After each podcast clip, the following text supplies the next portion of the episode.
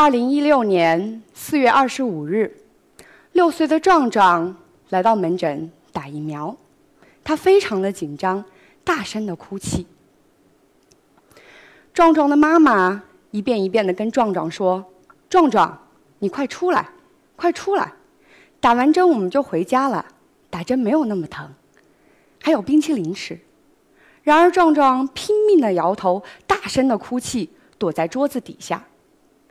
这样的场景僵持了一个多小时之久。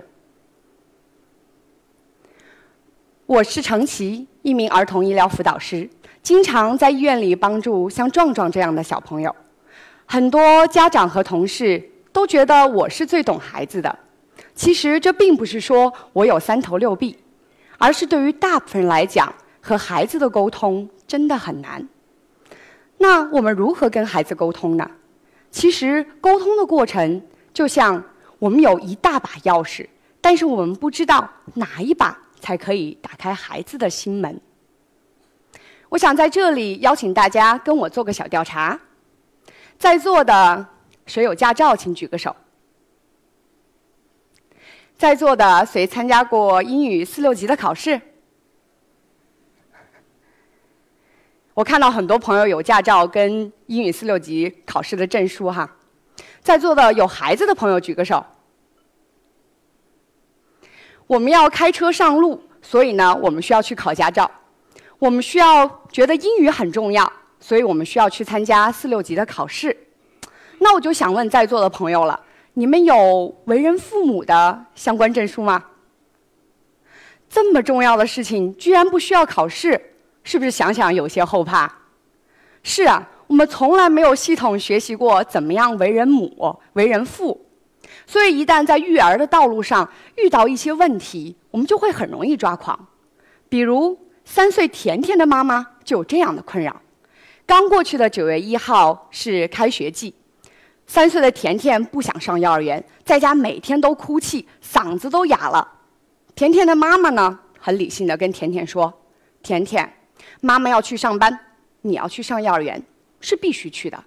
哎，但是你知道，去了幼儿园，你会看到很多的玩具，老师也特别的爱你，还能看到很多的小朋友跟你一起玩。然而。”甜甜继续崩溃当中，然后跟妈妈说：“我就不要去上幼儿园，我就不要去上幼儿园。”遇到这样的场景，怎么办呢？我想再邀请大家跟我玩个小游戏吧，请闭上你们的眼睛。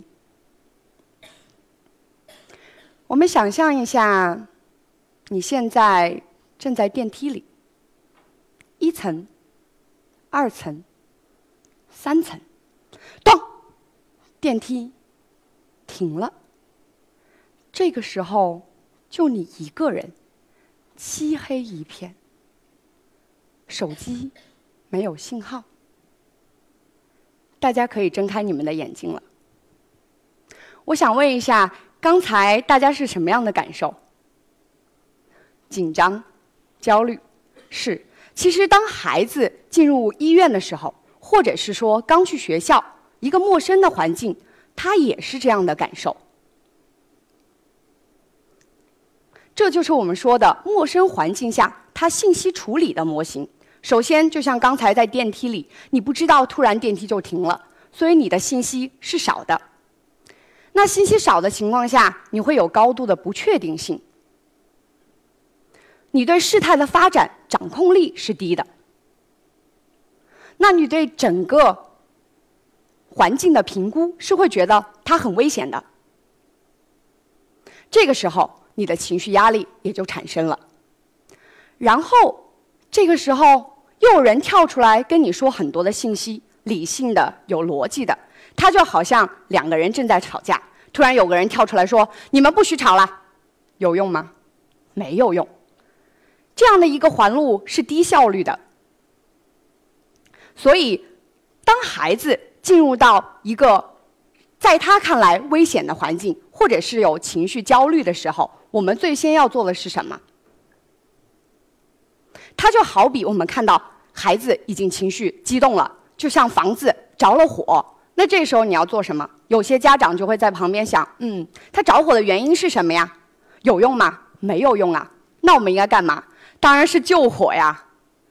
所以在这里要跟大家说的，面对孩子情绪焦虑的时候，你最先要做也是最重要的，就是处理孩子的情绪。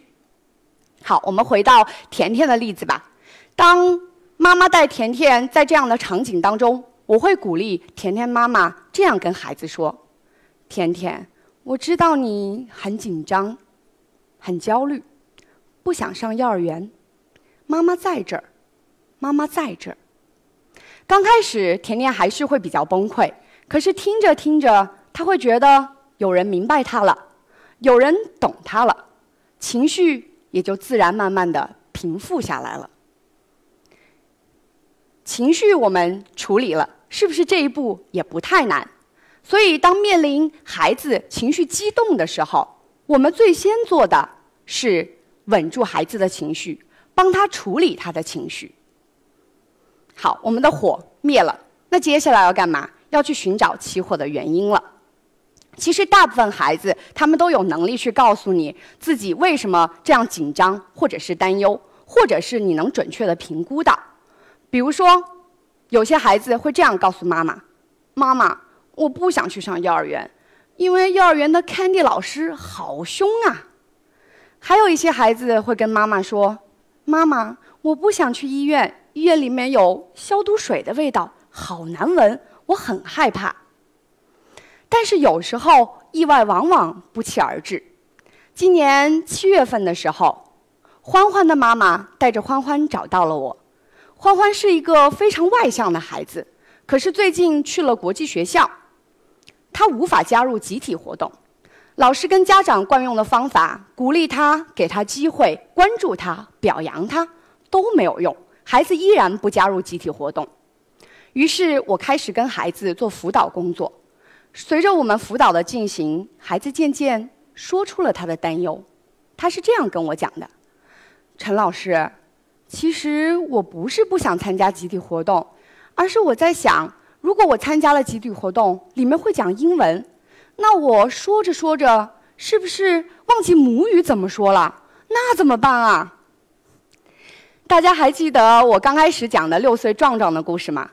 壮壮其实他不是害怕打针会疼，他是这样跟我说的：“陈老师，其实我不怕打针疼，我是在想啊，这打针会不会把我的血给抽干了，这样我就变成僵尸了。”孩子的世界总会有这么多的奇思妙想，但很多时候他们不会，也不敢表达出来，也就是我们经常。听到的那句说：“哎呀，宝宝心里苦啊。”所以每次到这种状况，我们会鼓励妈妈去帮助孩子。就像甜甜的例子当中，会让妈妈跟孩子这样说：“甜甜，你不用哭，告诉我你不用哭。”所以，当我们面对这类的小朋友，我们应该去鼓励他们去表达。有些时候，一些孩子他可能准备好去表达了。万万没想到，家长呢会阻止他们去表达。比如说，今年暑假的时候，兰兰同学，九岁，她因为头部割伤了，来到了医院的急诊。兰兰的妈妈呢跟医生商量说：“呃，我想让兰兰局部麻醉，不想她深度麻醉。”医生说：“局部麻醉可以，但是我担心啊，兰兰这么紧张，那万一待会儿麻醉之后她乱动。”那不就很不安全啦？是兰兰特别的紧张。当我看到她的时候，她躲在急诊室的角落里面，蜷曲着，瑟瑟的发抖。可是兰兰妈妈在一旁，她是这样跟兰兰说的：“兰兰，你怎么了？你怎么了？你快告诉我呀！其实还好，没有那么疼的。你还记得上次你去牙科吗？那个针多疼啊！你都没有问题的。妈妈相信你，加油！”兰兰根本不搭理他，一直在说：“我要回家，我要回家。”当我慢慢的走到兰兰的身边，坐下来，开始进行我的辅导工作，兰兰在我的引导之下，渐渐放松下来了。她开始跟我有了对话。我这样对兰兰说：“兰兰，我看到你很紧张，有些害怕，全身都在发抖，我很担心你。”你在害怕什么？我可以帮助你吗？兰兰在我的引导之下，渐渐地说出了她的担忧。她是这样跟我讲的：“陈老师，其实我是在想，那个麻醉的针，他会不会戳瞎我的眼睛？这样我就看不见了。”在我得知兰兰的这个担忧之后，通过接下来的辅导工作，消除了她的顾虑。只听到兰兰大大的喘了口气：“哎，早说呀！我现在一点都不紧张了。”果然。在后面的缝合的手术当中，他很配合，并没有乱动。兰兰的妈妈和我都在试图去理解兰兰的害怕，帮助兰兰。但兰兰妈妈是怎么说的？你怎么了？你怎么了？快告诉我呀！其实这样的对话像什么？大家可以想象一下，像两个火球，一个火球非常的难受，很痛苦；另外一个火球跟他说：“你怎么了？你快告诉我，快告诉我。”那那个难过的火球会怎么想？他会想：我很难过，你看不到吗？我现在这么痛苦。一个不说，一个不明白，这样的沟通状况越来越崩溃，无法进行下去。我看到有人在笑哈，其实是不是想到当你们跟伴侣吵架的时候也是这样？女生一般很生气，遇到一些事情的时候，男生会跟她说：“你怎么了，亲爱的？你告诉我呀。”你到底想要我怎么样嘛？你说呀！女生越听越生气，不想跟你说话了。沟通就这样中断了。那我是怎么做的呢？我说的是：你可以，我看到了，我观察到了，我想帮助你，我担心。其实你怎么了？这样的句式当中带有轻微的指责性，这就是为什么听到的人会觉得很不舒服。当我们从“你怎么了”换到了“我看到了”，一个句式的改变，其实它拉近的是双方之间的距离。这就是我们说的 “I statement” 的策略。所以，当你下次跟你的孩子，或者是说跟你的伴侣出现沟通的问题的时候，你知道怎么做了吧？“I statement” 的策略。我每天都在医院工作。很多孩子来医院打针，或者是抽血，甚至是做手术。在我看来，一个个医疗辅导的过程，其实是在帮助沟通的进行。身为儿童医疗辅导师，我的职责不只是帮助孩子发声、发言，很多时候我们是帮助孩子避免在就医的时候产生心理创伤，因为我明白。很多时候，我们心理的创伤发生在孩童时期，但它又经常储存在我们语言无法触及的心灵深处。很多人会问我：“程琦，你为什么会选择这一行？”因为我也有类似的体验。我还记得我小学三年级的时候，在我满脑子都有问号的情况下，被推进了手术室。进了手术室。被捆在手术台上，脸上罩着黑色的面罩，我只听到医疗器械乒铃乓啷的声音。医生给我做了局部麻醉，并且打了镇定。一分钟、五分钟、十分钟、十五分钟过去了，护士跑过来问我说：“小朋友，你怎么还没睡啊？怎么这么清醒啊？”当时我根本不想理他。现在想想，我果然不想理他，多么有指责性的话语啊！难怪我不想说话。在后来的过程当中，我只记得，其实我很害怕，真的很困，但是我就怕我睡了之后，我再也醒不过来了，我很怕死。但是医生不理解，护士也不理解，我又无法表达出来，在那个过程当中，我只能使出全身的力量去抵抗这扑面而来的睡意。后来，突然感到一身一阵剧痛，我就嘶吼着问医生：“你在干嘛？”医生说：“我没干嘛。”后来就听到医生跟旁边的护士说：“这个孩子不配合，赶紧上全麻。” 就这样，我被上了全麻。我在我为最后清醒的时候，我记得我大声喊了三声“妈妈”，就这样。不省人事了。这么多年，我有了所谓的创伤，我我不敢去医院看病。在我成年时期的时候，很长时间，我每次发烧到四十多度的时候，我都在家扛着，不去就医。所以，当我在医院工作的时候，看到去年八个月的牛牛被这样强迫就医，我能够明白跟理解他的这种害怕。年幼的牛牛，他的理解能力是有限的，认知是有限的，但是家长不理解。